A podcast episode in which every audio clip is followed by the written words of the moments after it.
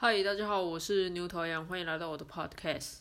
那今天这个算是一个比较特别的一个小小录音吧，因为比较想要录这个，是因为最近就是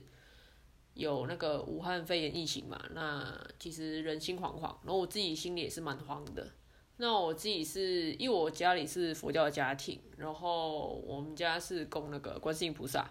那。在这里就是想要向大家介绍观世音菩萨，但是呃，大家先不要去骂或者怎样，只是我只是纯粹的想要告诉你们说，其实很多时候就是其实念佛号不一定是说你就是佛教徒，因为像我们以前曾经就是我我听我妈曾经说过一个案例是，有一个马来妇女，就是马来人妇女，她是信伊斯兰教的，那她有一次她好像是。我有点忘记她的情况是怎么样的，反正她好像怀孕期间是很痛苦的。那后来是有人介绍她念观世音菩萨，就是妙法莲华经观世音菩萨普门品，然后就是呃介绍给她念，然后那个人也是说，就是诶，你不用在意说阿拉会对你怎样，只是这个只是纯粹让你说诶。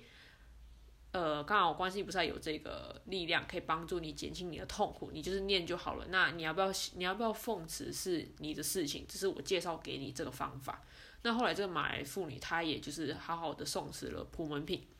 那后来当然也非常的顺利，就是生下了孩子。那我在这里就是因为听就是听别人就是也是有听我妈说吧，就是有关于。就是要多送持观世音菩萨这件事情，因为其实观世音菩萨以观世音菩萨这个菩萨来讲，其实他有点，他有点不分吧，就是他他就是道教也有，然后呃佛教也有。那我觉得如果你是家里有拜的，或者说你周围有认识的人，其实应该也大概知道知道说观世音菩萨的名号吧，就是都多多少少在台湾这个土地上都会看到观世音菩萨。就是有时候我在路上骑很多骑骑车者都会看到很多观世菩萨的牌子这样子，所以其实可可见，其实观世菩萨是比较跟我们这个世界比较是有缘的部分。那我自己在这边，其实我自己心里是蛮慌的，就是遇到这个疫情的时候，因为我们每个人很害怕自己会就是得到这个疫这个瘟疫嘛，那我自己也是蛮怕的。那今天就是因为有听到这个方法，就是你就是要多诵持观世音菩萨。那他曾经有几个比较明显的案例是，好像是以前中国大概一九七几年的时候，然后也是有发生瘟疫。那后来是他们有一村死了几百人，但是另外一村只死了两个人。那为什么呢？就是因为那一村人就是有人就是倡导说多念观世音菩萨，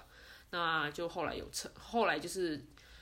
念的人、诵词的人都没有得到瘟疫。那我在这里也是想要分享给大家，就是有可能你也是听了我这个 podcast 之后才知道，诶，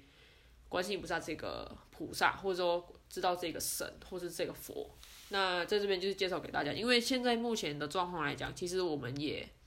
知道说，其实这个疫情非常的难搞，因为它隐匿性很强。那你可能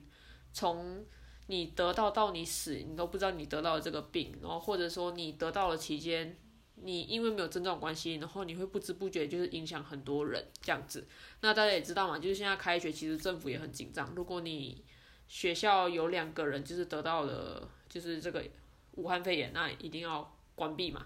那我在这里就是想要倡导说，就是